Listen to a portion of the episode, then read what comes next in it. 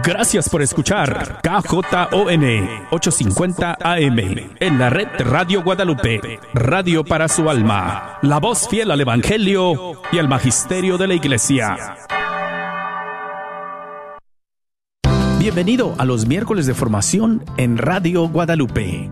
Recuerda que estos miércoles a las 4 de la tarde tratamos de profundizar en las escrituras bíblicas, la doctrina de la fe. Hoy queremos aprovechar este espacio para presentarte el curso bíblico que ha estado impartiendo el padre Arturo Cornejo.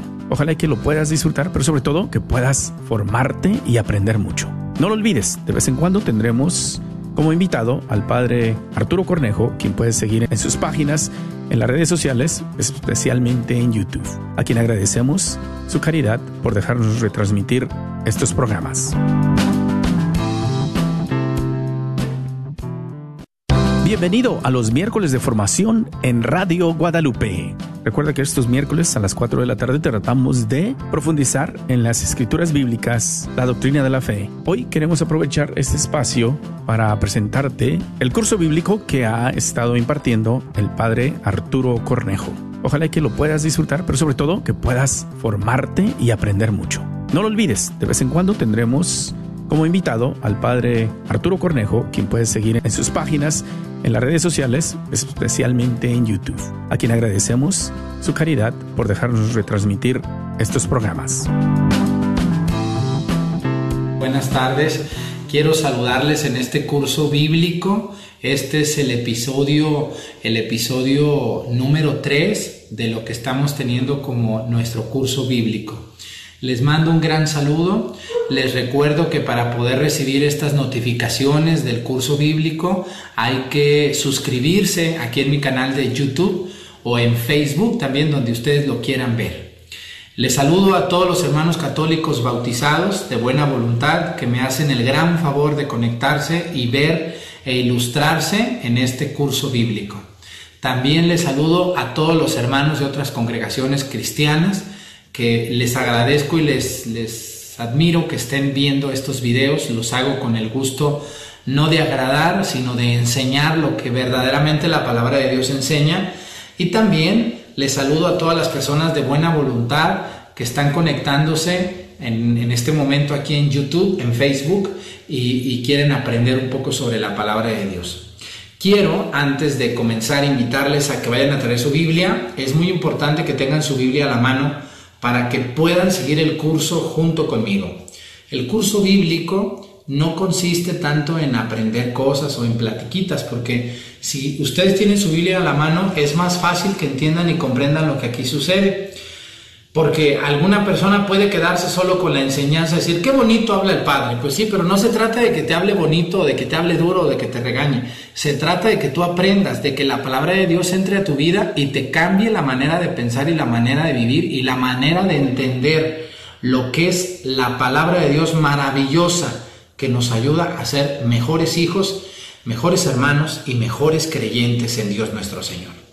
Les saludo a todos ustedes aquí con esta bella imagen del Sagrado Corazón. Les invito a que se suscriban al canal de YouTube Padre Arturo Cornejo, a Facebook también Padre Arturo Cornejo, así me encuentran, aunque mi nombre completo es José Arturo López Cornejo. Les saludo a todas las personas de buena voluntad y vamos a dar inicio. Estamos ubicados en la Biblia. La Biblia tiene dos grandes partes de divisiones o dos bloques el Antiguo Testamento, que son todos los libros que se escribieron antes de que Cristo viniera al mundo, y el Nuevo Testamento, que son los libros que se escribieron después de la ascensión de Cristo al cielo. Es muy importante que ustedes entiendan esta gran división. Es una. Luego viene la división por libros. Cada libro por diferente autor, en diferente época, en diferente periodo y a diferentes personas. Y luego viene una división más todavía completa o más específica, que es por capítulos, que son los números grandes que aparecen al principio de ciertos párrafos en la Biblia, y luego los versículos, que son versos, que son trocitos de letras o de palabras que se encuentran dentro de los capítulos. Entonces, estamos ubicados nosotros en el sexto libro, de la, en el quinto libro del Nuevo Testamento. Los primeros cuatro libros del Nuevo Testamento son los Evangelios, los libros más hermosos de toda la Biblia. son los evangelios, pero inmediatamente después viene un super libro, hermoso, maravilloso, precioso, que es el libro llamado de los Hechos de los Apóstoles. Son los primeros acontecimientos que van a vivir los primeros cristianos ya sin Cristo. Ya Cristo se fue al cielo y les dijo, me voy y, luego volveré con ustedes, pero ahorita no, ahorita me voy. Entonces Cristo sube al cielo, así lo dicen las Sagradas Escrituras, y luego, luego viene la venida de nuestro Señor Jesucristo. No sabemos cuándo vaya a suceder, pero así está marcado en los santos evangelios. Bueno, entonces vamos a dar inicio. La manera más eficaz para que todos ustedes y yo entendamos la palabra de Dios es leerla y luego interpretarla, aplicarla a nuestra vida y vivirla. Porque una persona que solo lee la Biblia, pues de muy poco le va a servir, pareciera que está leyendo un libro de historia o de cultura general. Así que ojo, es muy importante que sepan que necesitamos no solo leer la Biblia, necesitamos leerla, entenderla, comprenderla y asimilarla y llevarla a nuestra propia vida. De lo contrario, es una lectura infructuosa. Es como una persona que lee un libro de historia solo para nutrir su cultura general. Vamos al capítulo número 2 del libro de los Hechos de los Apóstoles. Dice así.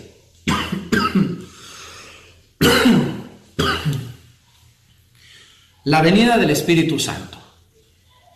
Cuando llegó el día de Pentecostés, estaban todos reunidos en el mismo lugar. De repente vino del cielo un ruido como el de una violenta ráfaga de fuego que llenó toda la casa donde estaban y aparecieron unas lenguas como de fuego que se repartieron y fueron posándose sobre cada uno de ellos. Todos quedaron llenos del Espíritu Santo y comenzaron a hablar en otras lenguas según el Espíritu les concedía que se expresaran. Muy bien, del tiempo de la ascensión del Señor, Cristo asciende al cielo, acuérdense que se despide de sus apóstoles, a la fecha de Pentecostés van a pasar nueve días.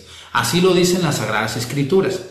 De ahí viene el fundamento, por ejemplo, ustedes han de oír los novenarios de rezos, para un difunto le rezan nueve días, los novenarios de las fiestas patronales, los novenarios de un santo, los novenarios de una fiesta de un templo, todo el número 9 se va a este lugar, se justifica por este momento exacto en el que la iglesia cristiana, hay que recordar, la iglesia de Cristo ya existía, fundada en Pedro. Y los apóstoles dice que estaban reunidos todos ellos haciendo oración. Entonces estos nueve días entre la ascensión y Pentecostés es lo que llamamos los novenarios. La fiesta de Pentecostés, que ahorita va a continuar el libro de los Hechos de los Apóstoles, nos habla de una fiesta ya judía. La fiesta de Pentecostés era una fiesta judía, no es una fiesta solo cristiana, pero la fiesta cristiana tiene un enfoque diferente. Pentecostés quiere decir 50 y Pentecostés para los cristianos, que somos ustedes y yo católicos, es la fiesta del Espíritu Santo. Hay que recordar que Cristo hizo muchas promesas a, los, a sus discípulos, a sus apóstoles, a sus seguidores, pero una de las promesas que más les hizo o que más al final de la vida les hizo Cristo es, les voy a enviar al Paráclito, al Consolador, al Espíritu que da vida, que los fortalecerá. Entonces, Pentecostés es la venida del Espíritu Santo sobre los apóstoles. Y por eso dice, dice que se les aposaron unas lenguas de fuego a los apóstoles, el don de lenguas, el don de poder predicar la palabra de Dios en lenguas diferentes. Vamos a ver qué nos dice la palabra de Dios. Estamos en el capítulo número 2, ya en el versículo número 5 dice, estaban de paso en Jerusalén judíos piadosos, llegados de todas las naciones que hay bajo el cielo. Acuerden, todos todas las personas del mundo, el conocido de ese tiempo, estaban reunidas en Jerusalén, dice, y entre el gentío que acudió al oír aquel ruido, cada uno los oía hablar en su propia lengua. Muy importante esto, ¿eh? Cada uno de los que fueron a Jerusalén en la fiesta de Pentecostés judía escuchaban a los apóstoles predicarles la vida de Cristo, la palabra de Dios, que todavía no había Biblias, ¿no? No había Biblias, no había escritos, todo era una tradición oral, era una predicación oral de lo que Cristo les había enseñado a ellos. Ahora va a ser una verdadera evangelización pero en el idioma de cada una de las personas que acudían a ver a los apóstoles en el templo de Jerusalén en la fiesta judía llamada Pentecostés. Dice lo siguiente, dice, estaban de paso en Jerusalén judíos piadosos llegados de todas las naciones, y entre el gentío que acudió a oír aquel ruido, cada uno los oyó hablar en su propia lengua. Todos quedaron muy desconcertados y se decían llenos de estupor y admiración. Dice, pero estos no son galileos y miren cómo hablan. Cada uno de nosotros los oímos hablar en nuestra propia lengua nativa. Dice, cada uno de nosotros los oímos hablar en nuestra propia lengua. Entre nosotros hay partos, medos, elamitas, habitantes de Mesopotamia, Judea, Capadocia, del Ponto, de Asia, de Frigia, de Panfilia, Egipto y de parte de Libia que limita con Sirene. Hay forasteros que vienen de Roma, unos judíos y otros extranjeros, dice, que aceptaron sus creencias, cretenses y árabes, y todos les oímos hablar en nuestras propias lenguas las maravillas de Dios. Hay que recordar que en los tiempos de Cristo había muchas más, muchos más idiomas, muchas más lenguas que las que tenemos hoy. Hablaban no solamente griego, latín y hebreo, también había personas que hablaban otros idiomas o dialectos que a lo mejor en el tiempo de hoy ya no se hablan. ¿Y cómo es posible que estas personas estaban escuchando a los apóstoles en sus propias lenguas y les entendían? Ojo, aquí viene un milagro de Dios, un milagro que muchas personas a lo mejor no hemos entendido. El milagro no es tanto que los apóstoles hablaban lenguas diferentes. El milagro viene porque las personas podían escuchar el mensaje de Cristo en su propio idioma y lo entendían. Personas que ni por aquí les pasaba el idioma de los judíos. Por eso dice que les causaba estupor y sorpresa decir, ¿qué no son estos hebreos? ¿Qué no son estos judíos? ¿Cómo van a hablarnos en otras lenguas? ¿Quién se las enseñó? Pues sí, yo también me asustaría, diría, bueno, pues si este hombre es un pescador, imagínense a Pedro, a Juan, a los demás, que eran pescadores, personas con muy poco conocimiento de otras lenguas, quizá nunca habían salido de Jerusalén, de Israel, y cómo podían saber la lengua que se hablaba en Roma, en Grecia, en Mesopotamia, dice en Creta, dice en, Chipre, luego habla también de Libia, habla incluso de lugares muy lejanos y distantes, que estaban en la fiesta del Pentecostés. Entonces, el milagro viene porque Dios va a hacer el milagro de que las personas puedan hablar con Él en su propia lengua. Ojo, aquí el autor de los Hechos de los Apóstoles, San Lucas, está poniendo algo muy claro contra la religión judía. Está diciendo, no necesitan hablar hebreo para poder comunicarse con Dios. No necesitan ser judíos, estar circuncidados, para poder estar en comunión y hablar con Dios. Esto es muy importante, ¿eh? el milagro del don de lenguas que Dios les da a los apóstoles a partir del Espíritu Santo. La predicación del Evangelio en diferentes lenguas a diferentes autores.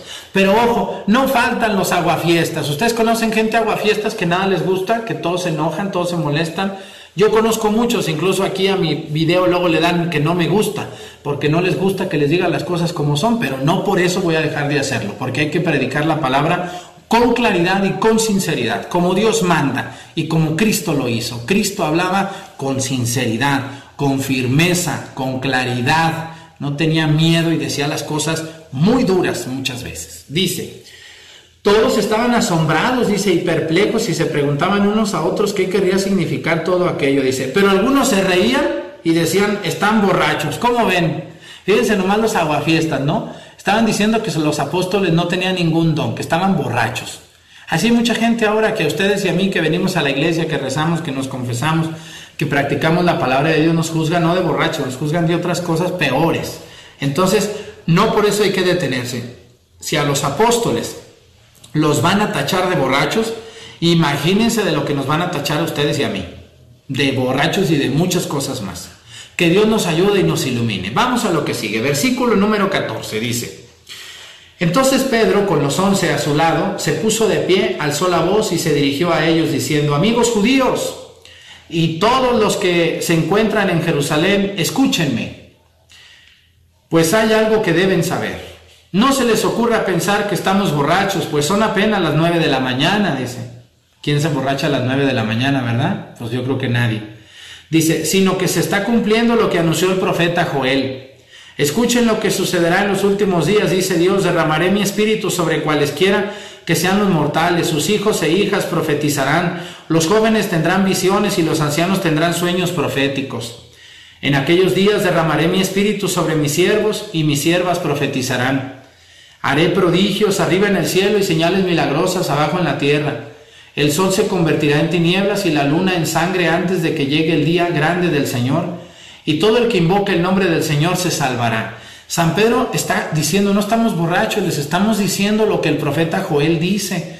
Va a venir el Hijo de Dios, los jóvenes tendrán visiones, los ancianos tendrán, tendrán también visiones. Entonces, fíjense todo lo que está diciendo San, Pedro. San Pedro dice que estaba con los once, estaban los doce en el templo, ¿eh? no estaban un puñito de apóstoles, los doce. Hay que recordar en el capítulo pasado que hablábamos de la elección de Matías, que suplió a Judas Iscariote. Entonces ya eran doce, eran los once que quedaron más Matías. Entonces Pedro toma la palabra. Hay que entender muy bien que Pedro es el que el fundador de la Iglesia Católica por encargo de Cristo y también Pedro es aquel hombre que encabeza la predicación en medio de los judíos provenientes y no judíos provenientes en la fiesta de Pentecostés.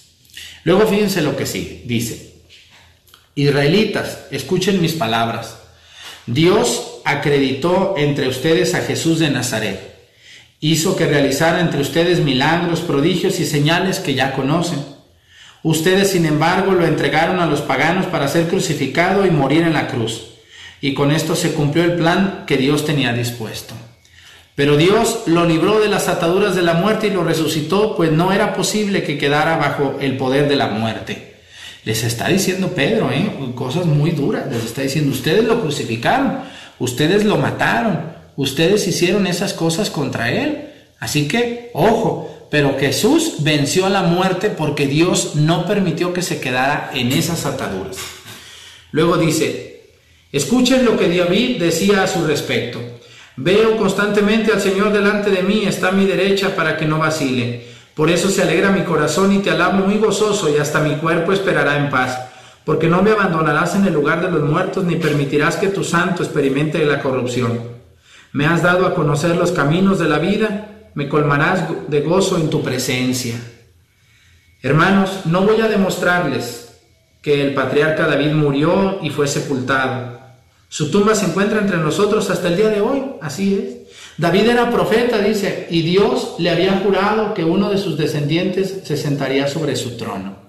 San Pedro está ubicando bien a Cristo, dice que uno de los descendientes de David se sentaría en su trono, pero no en el trono mundano, no estamos hablando del trono de un rey mundano, estamos hablando del trono de Dios. Jesús es descendiente de David, pero es hijo de Dios y es Dios mismo con nosotros. Hay que recordar muy bien los primeros capítulos de los evangelios donde Jesús es Dios y hombre. Jesús es el Emanuel, Dios con nosotros, acuérdense.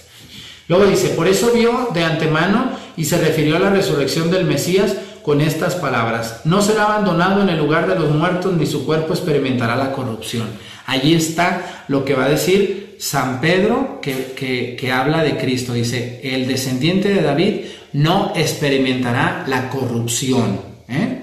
Muy importante que ustedes y yo entendamos esto. Luego dice, es un hecho que Dios resucitó a Jesús entre todos nosotros, somos testigos después de haber sido exaltado a la derecha de Dios, ha recibido del Padre el don del que había prometido. Me refiero al Espíritu Santo que acaba de derramar sobre nosotros, como ustedes están viendo y oyendo. El Espíritu Santo, así es. Es la tercera persona de la Santísima Trinidad, es el Paráclito, el enviado por Dios, y el Espíritu Santo es el que va a alimentar la vida de la iglesia es el Espíritu Santo es el que hace posible los sacramentos, la ordenación de nuevos sacerdotes, la Eucaristía, el bautismo, la inspiración, los dones, todo lo que vive en la iglesia, todos los carismas que existen en la iglesia existen por el Espíritu Santo. Incluso esta predicación que yo les estoy haciendo a ustedes es un don del Espíritu Santo que habla a través de mí. No es el Padre Arturo, es el Espíritu Santo que enseña la palabra de Dios para todos ustedes. Y luego dice, es un hecho que Dios resucitó de entre Jesús a los muertos, dice. Después de haber sido exaltado a la derecha de Dios, ha recibido el del Padre el don que había prometido, me refiero al Espíritu Santo. También es cierto que David no subió al cielo, pero estas palabras son suyas. Dijo el Señor a mi Señor, siéntate a mi derecha hasta que ponga tus enemigos debajo de tus pies. Aquí dice, David sí experimentó la tierra y la, y la corrupción del cuerpo, pero Jesús no. Hace una diferencia muy importante entre uno y otro. Dice, sepa entonces con seguridad toda la gente de Israel que Dios ha hecho Señor y Cristo a este Jesús a quien ustedes crucificaron. Ándenle, les está dando en toda la torre, les está diciendo, ustedes lo crucificaron, pero Dios lo ha hecho, dice, Señor y Cristo a este Jesús a quien ustedes crucificaron. Al oír esto, dice, se afligieron profundamente y dijeron a Pedro y a los demás apóstoles, ¿qué tenemos que hacer, hermanos? Pedro les contestó, arrepiéntanse y que cada uno de ustedes se haga bautizar en el nombre de Jesús, el Mesías, para que sus pecados sean perdonados. Bueno, aquí está un llamado de, Pedro a bautizarse en el nombre de Jesús, pero sin embargo Jesús hace un llamado anterior en los evangelios donde dice, yo les llamo, yo los, los mando para que bauticen en el nombre del Padre, del Hijo y del Espíritu Santo. Ahí viene el bautismo trinitario. ¿Vale? Aquí solamente Pedro está haciendo una rememoración de aquel bautismo mandado por Cristo en los evangelios. Dice, entonces recibirán el don del Espíritu Santo, porque el don de Dios es para ustedes y para sus hijos y también para todos aquellos a los que el Señor nuestro Dios quiera llamar, aunque estén lejos. Pedro siguió insistiendo con más argumentos, los exhortaba diciendo, aléjense de esta generación perversa y sálvense. Los que acogieron la palabra de Dios se bautizaron y aquel día se unieron a ellos unas tres mil personas. Fíjense nomás, gracias a la predicación de Pedro, sí, pero gracias al Espíritu Santo que habló a través de los apóstoles. ¿Vale? Bueno, Vamos a, dejar aquí este curso bíblico, son 20 minutos de curso que les voy a dar, si no todos los días, muy seguido. Hasta aquí nos vamos a quedar en el versículo 41. Hoy vimos capítulo 2, versículo 1 al 41 del, del, libro de los Hechos de los Apóstoles. Me voy a quedar con un pedacito que me faltó buenísimo. O no, vamos a terminarlo de una vez, porque ya me queda muy poquito del capítulo 2 para dejarles todo el capítulo 2. Dice, la primera comunidad versículo 42 y siguientes del capítulo 2 de los Hechos de los Apóstoles. Eran nacidos a la enseñanza de los apóstoles, a la convivencia fraterna, a la fracción del pan y a las oraciones. Esto era lo que hacía la primera iglesia primitiva, fíjense. Los hermanos, a veces los hermanos separados se reúnen a muchas cosas diciendo que ellos hacen lo que la primera comunidad hacía. No es cierto. No es verdad, no se reúnen solo a eso. Hay cuatro cosas a las que se reunían las primeras iglesias cristianas. Dice, se reunían, dice, asidos a la enseñanza de los apóstoles. Iban a los enseñanza y los apóstoles les enseñaban porque los apóstoles habían vivido con Jesús, le habían escuchado a él. Hay que recordar que en ese tiempo no había Biblia, señores. Yo no sé las personas que andan regalando Biblias por las calles diciendo que Cristo eso hizo. Cristo, en los tiempos de Cristo no había Biblia. La Biblia se va a configurar hasta 200, 300 años después de Cristo. Se va a empezar a escribir unos años después, como unos 20 años después de la recensión de Cristo pero no, se, no había Biblias. No crean que iban con los apóstoles y los apóstoles sacaban su Biblia. No había Biblia, señores. La Biblia se va a escribir mucho después. Luego vamos a hablar de la historiografía de la Biblia, ¿vale? Pero hay que entender muy bien. Dice, se reunían a la enseñanza de los apóstoles. Ojo, cuando ustedes van a la iglesia con un sacerdote para que les enseñe la palabra de Dios u otra persona preparada, es lo mismo, es reunirnos reunirnos a la enseñanza de los apóstoles. Los obispos son sucesores de los apóstoles y los sacerdotes somos colaboradores de los, de los obispos que son sucesores de los apóstoles. La otra cosa que hacían los primeros cristianos era la convivencia fraterna, se reunían a convivir amablemente. Número tres, a la fracción del pan. Este es el primer nombre de la misa. La misa, el primer nombre, la misa que ustedes y yo conocemos como misa, el primer nombre que tuvo es la fracción del pan, la Eucaristía, que se parte, se comparte, tomen y coman todos de él porque este es mi cuerpo, ya hablaremos un día de este tema, pero es la fracción del pan. Claro que la misa no era como la tenemos ahorita de organizar, no había Biblia, no había iglesias, no había nada, estaba la iglesia incipiente, apenas estaban haciendo. Hay que tener un poco de, apertura de la mente porque a veces somos muy cerrados y muy estrictos. La iglesia que vemos ahorita organizada, establecida, con criterios, con parámetros, con libros, no existía. La iglesia se fue haciendo poco a poco hasta lo que hoy tenemos como iglesia católica. La otra cosa dice, y se reunían también a las oraciones, se reunían a orar. Por eso la gente dice, yo no voy a la iglesia, ¿para qué? Se reunían a orar, no oraban en su casa cada quien, como mucha gente dice, yo aquí rezo, no, Señor.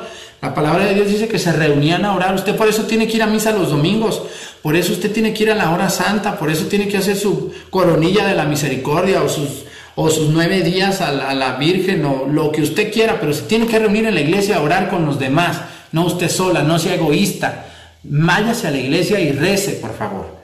Bueno, dice, toda la gente se sentía un santo temor, dice, ya que los prodigios y las señales milagrosas se multiplicaban por medio de los apóstoles. Así es, el Espíritu Santo los había tocado y por eso los apóstoles predicaban y hacían cosas hermosas, dice, los prodigios. Todos los que habían creído vivían unidos, compartían cuanto tenían, vendían sus bienes y propiedades y los repartían después el dinero entre todos según las necesidades de cada uno. Fíjense nomás, los apóstoles, los primeros cristianos, lo, lo, lo precioso, repartir los bienes entre los malos necesitados. La iglesia lo sigue haciendo, no igual, pero hay, está, hay muchas asociaciones religiosas católicas que siguen ayudando a los pobres. Hay casas de migrantes, hay orfanatos, hay hospitales, hay escuelas. Hay muchas asociaciones de la iglesia que ayudan.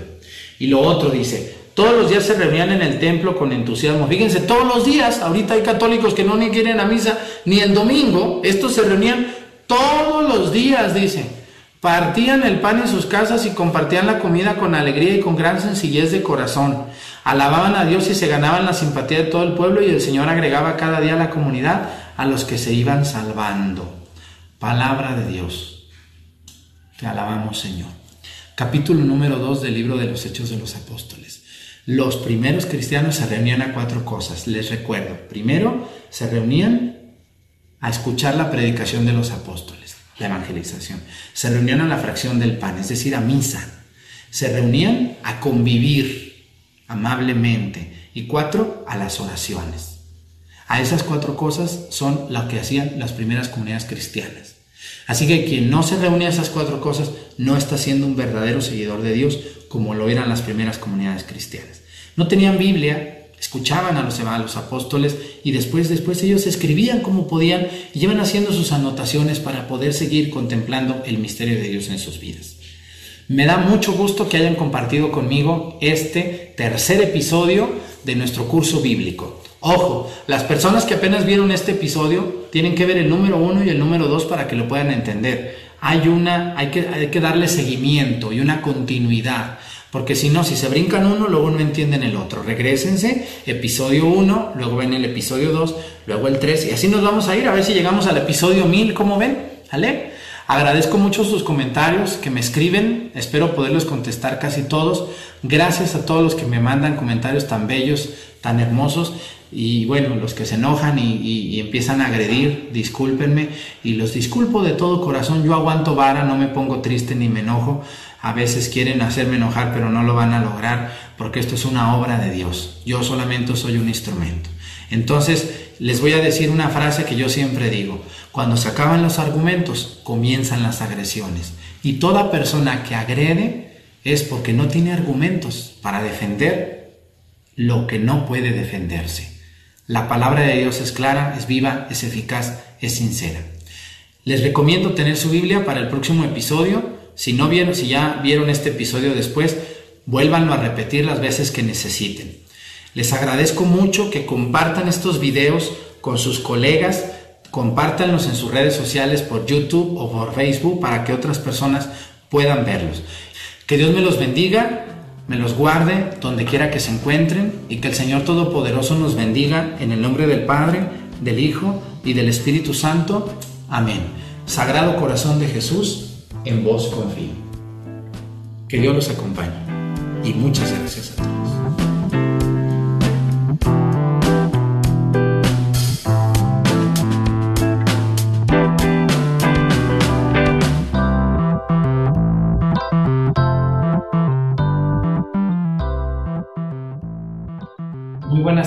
Buenos días, buenas noches a quien tengo el gusto de saludar. Bienvenidos a este curso bíblico vamos al capítulo número 3, o en pocas palabras, bueno, capítulo número 3 de los Hechos de los Apóstoles, pero el episodio de nuestro curso bíblico católico es el programa número 4. Ojalá que antes de ver este tema me hagan el favor de regresar y ver capítulo 1 o episodio 1, episodio 2, episodio 3, este es el 4. Bienvenidos todos ustedes a este curso bíblico católico. Quiero comenzar diciendo antes, mientras empezamos el curso bíblico, lo siguiente. Para poder estudiar la Biblia necesito que todos ustedes vayan por su Biblia. ¿Por qué? Porque si estudiamos la Biblia sin Biblia, pues imagínense qué curso es este. Yo sé que todos ustedes tienen por ahí en su casa una Biblia. Si no es la latinoamericana, puede ser la de América, puede ser la de Jerusalén, puede ser la del peregrino, puede ser alguna Biblia católica autorizada por, por algún obispo. Ya pronto les haré un tema de cómo saber cuál es una Biblia católica y cuál no. Y también les recuerdo que la Biblia es muy fácil manejarla y que la Biblia ilumina nuestras vidas. Quiero pedirles de todo corazón que vayan por su Biblia. Mientras van por su Biblia les doy algunos avisos. Tenemos ya muchos suscriptores, lo cual les agradezco a ustedes que me hacen el gran favor de suscribirse. Pero también tenemos mucha gente que solamente nos ve. También lo cual les agradezco demasiado. Cuando una persona no ha estudiado la Biblia desde el primer episodio conmigo o en cualquier curso bíblico que ustedes vean, pues es muy difícil. Se tiene que comenzar por un principio para poder entender el desarrollo del curso bíblico. Les doy la bienvenida a todos ustedes. Yo creo que ya tienen su Biblia en sus manos. La Biblia es la palabra de Dios, escrita por hombres, sí, pero todos ellos inspirados por la mano de Dios. La Biblia es aquel libro que ilumina la vida del mundo, que ilumina la vida de las personas, que nos ayuda a ustedes y a mí a ser mejores no solamente ciudadanos, ni mejores no solamente cristianos. Nos ayuda a ser mejores hijos de Dios y sobre todo creérnoslo. Mucha gente no cree que es hijo de Dios o no ha caído en la cuenta. Dicen en México, no le ha caído el 20 de que es hijo de Dios. Y cuando uno no es hijo de Dios o no entiende, eres hijo de Dios por el bautismo, pero cuando no entiendes que eres hijo de Dios, somos capaces de hacer cada tontería y de vivir de cada manera tan peor y tan ruin y hacerle daño a nuestros seres queridos. Así que señores, la Biblia, hagan de cuenta que es como una lámpara en el camino. En este mundo tan tormentoso, tan lleno de dificultades, de tristezas, de problemas, de enfermedades, de angustia, de, tribulaciones, de depresiones, de infidelidades. La Biblia ilumina nuestro camino. Y el, suyo y el mío. ¿eh? Yo como sacerdote también. Si me, aparto, si me aparto de la Biblia, pues lo que hago pierde sentido. Y ustedes, aunque sean muy casados y muy queridos y muy guapos y muy guapas y llenos de dinero y llenos de bienes, si no iluminas tu vida con la Biblia, pues ¿para qué tener tanto dinero? ¿Para qué tener tantas cosas? ¿Para qué tener tantas casas? Verdaderamente, yo les invito de todo corazón, vayan por su Biblia y ayúdenme a mí y sobre todo, ayúdense a ustedes, señores. Yo estos cursos los hago con todo mi corazón, con todas mis fuerzas, con muchas ganas para todos ustedes. Les agradezco mucho su atención. Bienvenidos a todos los hermanos católicos bautizados que me hacen el gran favor de estar aquí. Bienvenidos a todos los hermanos separados de alguna otra denominación cristiana. Y bienvenidos también a todas las personas que no creen en Dios, porque a lo mejor no lo conocen. Me da mucho gusto que estén aquí conmigo y que podamos compartir juntos la Sagrada Escritura. Vamos a la Biblia, ¿qué les parece? Vamos a ir al libro de los Hechos de los Apóstoles, les recuerdo. La Biblia tiene dos grandes divisiones, miren. Esto es el Antiguo Testamento, esto es el Nuevo Testamento, es más chiquito. El Nuevo Testamento se escribe de Cristo para acá, o sea, después de Cristo. El Antiguo Testamento se escribe antes de Cristo. Cuando Cristo vino al mundo, lo único que él vio, leyó, tocó, fueron el Antiguo Testamento. Y no todos los libros, los profetas sobre todo, el Antiguo Testamento, la ley, la Torah. Pero Cristo dejó un legado maravilloso en los apóstoles y por eso he iniciado el curso bíblico con la lectura del libro después de la vida de Cristo llamado Hechos de los Apóstoles. Es el libro número 5 de la Biblia. Les invito a que lo busquen. Se abrevia como HS, Hechos. E H E H, Hechos de los Apóstoles. ¿Vale? Padre, ¿y cómo busco el capítulo que vamos a estudiar el día de hoy? Es el capítulo número 3. Busca en los párrafos de la Biblia un número grandote 3, ahí vamos a estar posicionados. Cada capítulo, cada episodio del curso bíblico es un capítulo de la Biblia. Ahí ven los versículos, pero no nos vamos a detener por versículo, vamos por capítulo. Número 3, vamos a leer, lo primero que hacemos para estudiar el curso bíblico es leer el capítulo. Pero muy importante, Padre, los Hechos de los Apóstoles, ¿quién nos escribió? San Lucas, discípulo de San Pablo y evangelista de Cristo. San Lucas va a escribir dos grandes libros hermosos de la Sagrada Escritura, el Evangelio de San Lucas y los Hechos de los Apóstoles. En los Hechos de los Apóstoles se narran los primeros acontecimientos de los doce apóstoles, sí, pero sobre todo de dos, de Pedro y Pablo. ¿vale? Entonces ahorita estamos hablando de Pedro, de las primeras cosas que van a suceder cuando Cristo ya no está con ellos. Hay que entender muy bien el libro, en qué lugar está posicionado. Cristo ya se fue al cielo, acuérdense la ascensión del Señor, ¿no? el segundo misterio de los misterios, de los misterios eh, gloriosos, donde dice ascensión del Señor. Jesús ya se fue al cielo, les dejó al Espíritu Santo, ya vimos en capítulos pasados, les deja al Espíritu Santo y les dice, me voy, pero volveré, ¿no? Pero mientras vuelve, imagínense el problemón para los apóstoles, ¿no? Pobre de San Pedro, de San Juan, de San, de San Felipe, de Santiago, de, Judas, de, Bartolomé, de Tomás, de todos, pobres hombres, qué, qué duro, ¿no? Empezar la iglesia. Esto ya es la iglesia. Estos primeros vivencias ya es la iglesia pequeñita que va naciendo. Vamos a ver qué dice el capítulo número 3. Dice, un día Pedro y Juan subían al templo para la oración de las 3 de la tarde. ¿Vale? La hora. Hay que entender muy bien. A las 3 de la tarde subieron al templo Pedro y Juan. ¿A cuál templo? Al templo de Jerusalén. Ahora hay que recordar que ellos eran judíos. Acababan de dejar allí a un tullido de nacimiento. ¿Cómo ven? El protagonista de este capítulo es un tullido de nacimiento. Hay personas que se tullen porque se caen, porque se rompen un pie, porque ya no les sirve la cadera, etc. Pero este era un tullido que así nació. Imagínense el problemón que tenía este pobre hombre. Dice, acababan de dejar allí un tullido de nacimiento. Todos los días lo colocaban junto a la puerta hermosa, que es una de las puertas del templo. Según la ley judía, ningún tullido, ningún enfermo podía entrar al templo del todo. ¿eh? Todos los dejaban en la puerta. ¿Por qué? Pues era una ley muy rara que tenían los judíos porque decían que todos los que estaban enfermos eran impuros y que todos los que estaban enfermos estaban hasta cierto punto cumpliendo un pecado de sus padres. No sé si ustedes se acuerdan de la Sagrada Escritura cuando a Cristo le dicen, oiga, si los padres comieron las uvas verdes, ¿por qué a los hijos se les destemplan los dientes? ¿No? ¿Se acuerdan de ese dicho de que, de que le hicieron a nuestro Señor Jesucristo? La respuesta un poco viene aquí. Los enfermos, toda persona enferma que no tenía hijos, que tenía una desgracia en su vida, todo el mundo pensaba que era un castigo divino por alguna vivencia que esta persona había tenido. Así que el tullido hasta cierto punto era visto como una persona castigada por Dios que no tenía derecho a entrar al templo. Por eso dice que lo pusieron en la puerta, la hermosa, a la entrada del templo de Jerusalén. Luego dice que es una de las puertas del templo para que pudiera limosna a los que entraban en el recinto.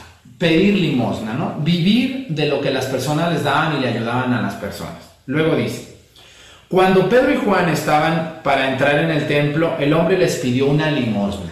Pedro y Juan iban entrando a la, puerta a la hermosa, entonces le piden, les pide una limosna y les dice, Pedro con Juan a su lado fijó en él su mirada y le dijo, míranos. El hombre los miró esperando recibir algo, pero Pedro le dijo, no tengo oro ni tengo plata, pero te doy lo que tengo. Fíjense nomás qué bonitas palabras, ¿no? San Pedro y San Juan le dijeron al tullido, míranos. Volteamos a ver.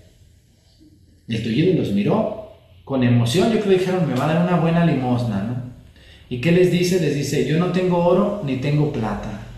Te doy lo que tengo. Y dice, pero Pedro, pero en, en el nombre del Mesías Jesús el Nazareno, camina.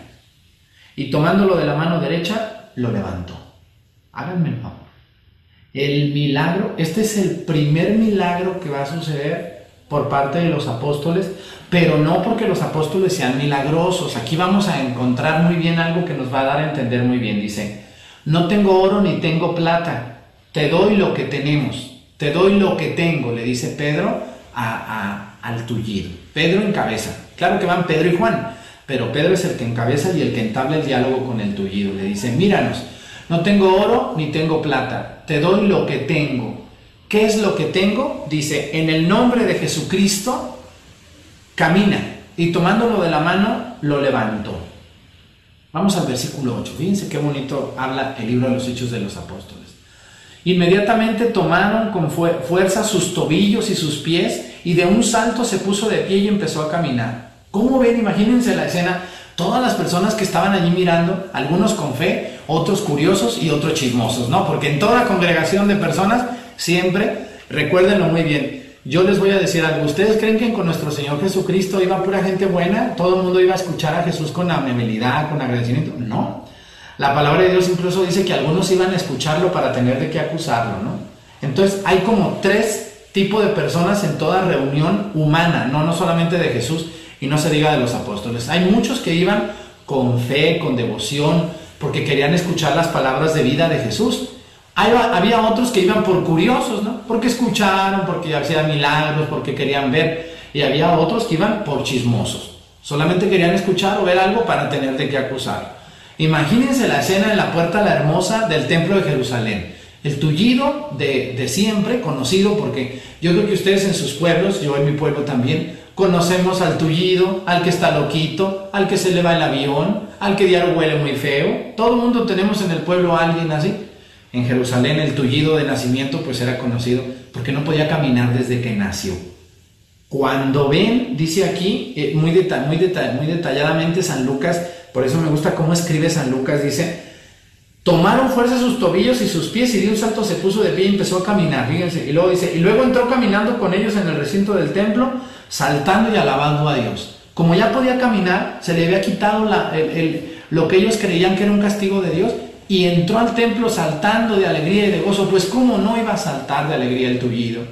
Toda su vida tirado, postrado, viviendo de la limonda, y se puso de pie y entró con ellos al templo, ¿eh? O sea, no solamente les dijo, ay, nos vemos, muchas gracias, ya me voy a ver a mi esposa o voy a ver a mi mamá a ver cómo sigue. No, entró al templo saltando de gozo.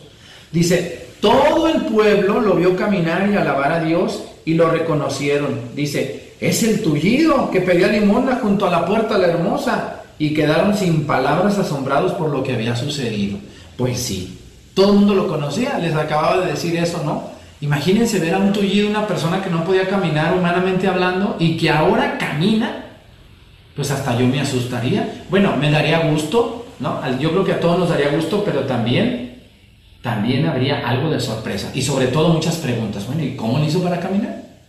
Si ahorita con toda la tecnología, todo el avance de la ciencia, hay personas que tienen que terminar en una silla de ruedas porque las rodillas ya no funcionan, porque se quiebran, porque la cadera, porque el fémur. Imagínense en esos tiempos que no había medicina tan sofisticada como la que, como la que tenemos en estos días.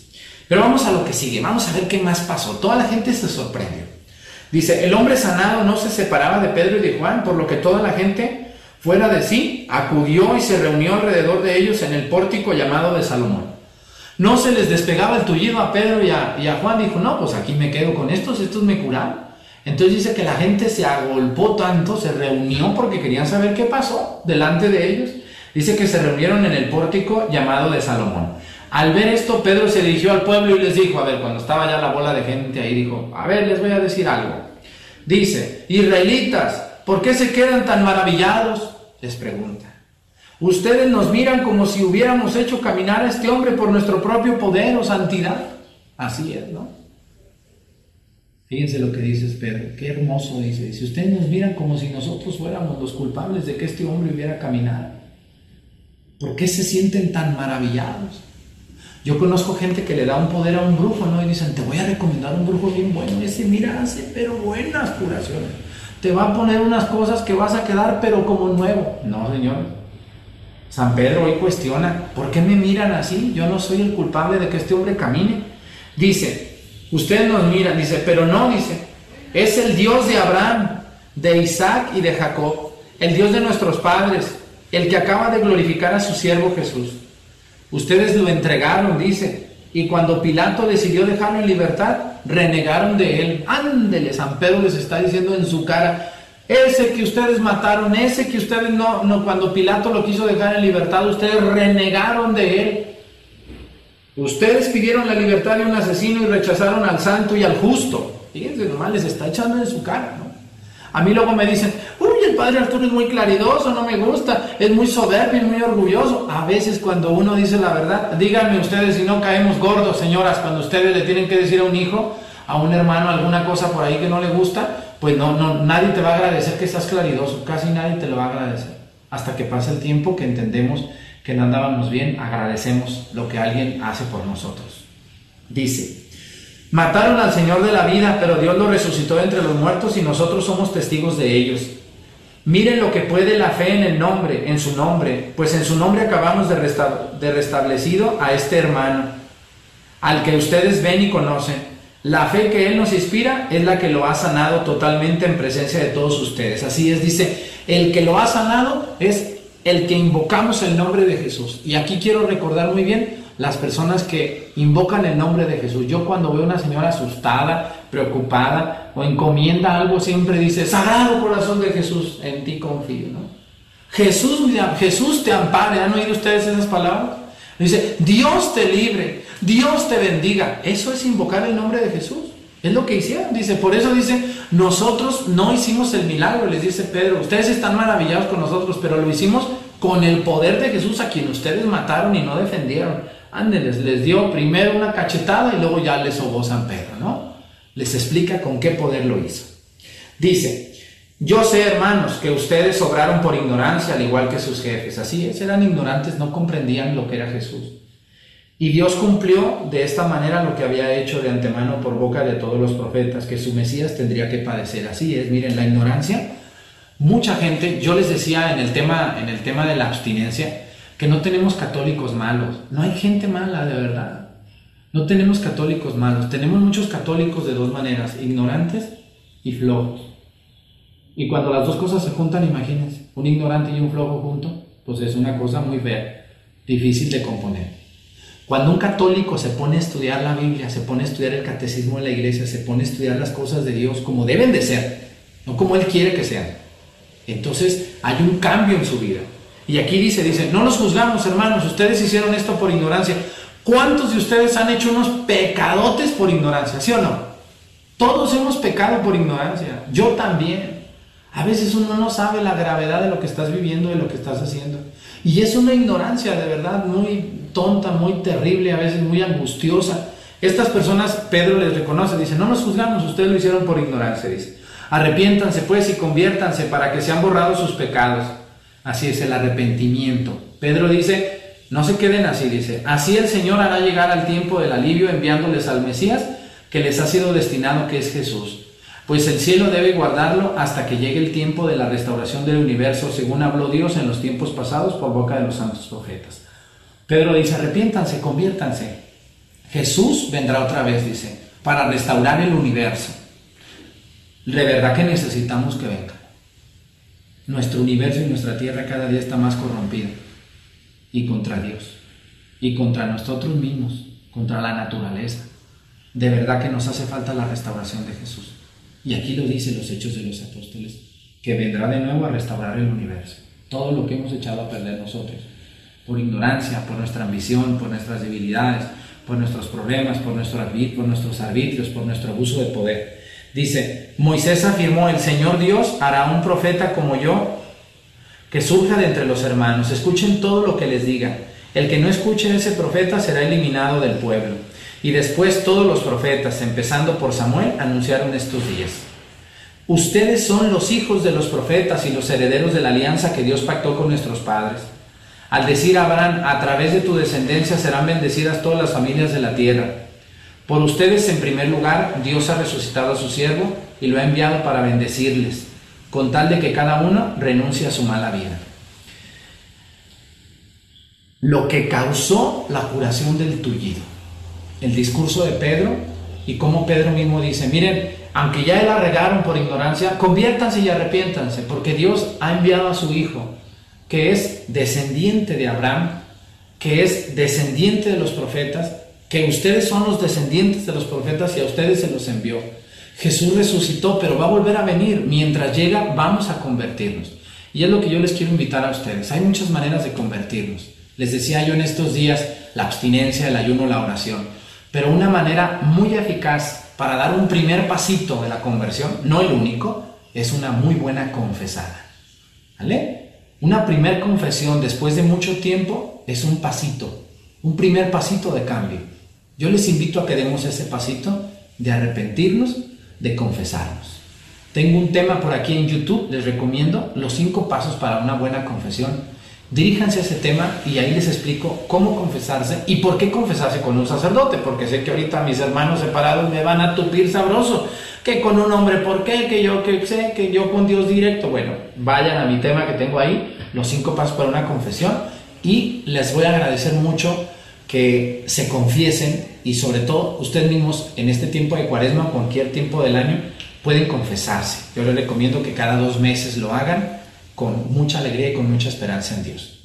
Me dio mucho gusto haber contado con su atención. Les agradezco que vean mis videos de YouTube, no solo este. Si ya vieron este, remotan, remótense por favor al primer episodio, segundo y tercero del curso bíblico. Este es el cuarto. Y vayan a los otros temas. Vean un ratito cada día, les va a servir mucho. Y a mí también me ayudan porque de esta manera me llegan un poquito de ingresos para que podamos continuar con esta obra de evangelización. Soy el Padre Arturo Cornejo, aquí nos vemos por YouTube, por Facebook. Que Dios me los bendiga, en el nombre del Padre, del Hijo y del Espíritu Santo. Amén. Sagrado Corazón de Jesús, en vos confío.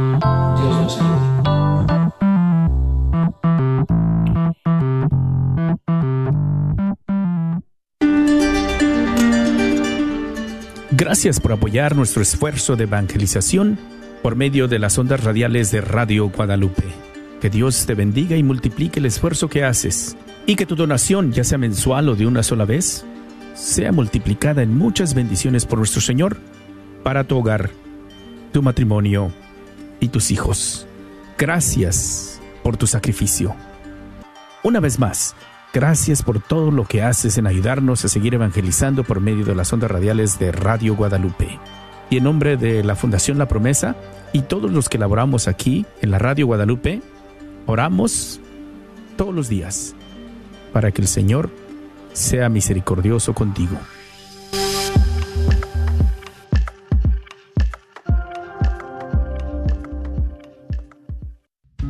Al leer el Evangelio de San Marcos nos encontramos con un mandato final por parte de nuestro Señor Jesucristo con estas palabras. Vayan por todo el mundo y prediquen el Evangelio a toda criatura. Un mandamiento que entraña una grave obligación, porque la salvación la ha condicionado Dios a la fe y al bautismo, pues ya que sigue diciendo nuestro Señor Jesucristo después, el que crea y se bautice se salvará, pero el que se resista a creer se condenará. Es por esto que hoy nos encontramos ante un gran deber, evangelizar y promover la predicación del Evangelio. La fe y el bautismo están de tal manera entrelazados que no se pueden separar. Sin predicación no hay fe, sin fe no hay bautismo, y sin bautismo no habrá salvación. ¿Qué debemos hacer entonces como bautizados? ¿Cuál es nuestro deber? Debemos ser instrumentos fieles en la mano de Jesucristo para llevar a todos el misterio de la salvación y ayudar estos ministerios que se dedican a la promoción del Evangelio. Como Radio Guadalupe, te invitamos a que nos apoyes en el próximo Radiotón de verano que se llevará a cabo del 8 al 11 de agosto. Recuerda, un llamado que tenemos todos y un deber. Ayúdanos a seguir promoviendo el Evangelio de nuestro Señor Jesucristo y defendiendo nuestra fe católica. No lo olvides, Radiotón de Verano este próximo 8 al 11 de agosto. Contamos con tu apoyo. Que Dios te bendiga. Hola, soy Dr. Peralta, quiropráctico. Si usted sufre de dolores de artritis o musculares como dolores de coyunturas en el cuello, espalda o cintura, también inflamación en los hombros, manos, rodillas y pies, háblenos al 214-942-3700. 214-942-3700. Recuerde, también atendemos cualquier accidente de auto o de trabajo. 214-942-3700. Este es su patrocinio para la red de Radio Guadalupe. ¿Se casó en 1973? Entonces este mensaje es para usted. El obispo Edward J. Burns celebrará la octava misa anual diocesana de las bodas de oro para parejas que celebran su 50 aniversario de bodas en el 2023. Esta misa se llevará a cabo en la Catedral Santuario de la Virgen de Guadalupe el sábado 26 de agosto a las 10 de la mañana. Habrá una recepción en el Gran Salón de la Catedral inmediatamente después de la misa. Para registrarse, visite el sitio web www.cathdal.org diagonal Golden Mass, al más tardar el 16 de agosto. Si tiene preguntas, comuníquese con la Oficina de Evangelización, Catequesis y Vida Familiar al 214-379-2878. ¿Estás tratando de comprar o vender tu casa y no sabes dónde empezar? Llama a Rosa Laureano al 214-236-6736 y déjate guiar por los pasos necesarios en obtener o vender tu propia casa. ¿No tienes seguro social? No hay problema. Si tienes el ITIN, Rosa te puede ayudar a obtener tu meta. Llama a Rosa Laureano al 214-236-6736. Coldwell Bankers Apex Realtors, donde nuestra filosofía es poniendo los intereses de nuestros clientes sobre todo. Este es un patrocinio para la red Radio Guadalupe.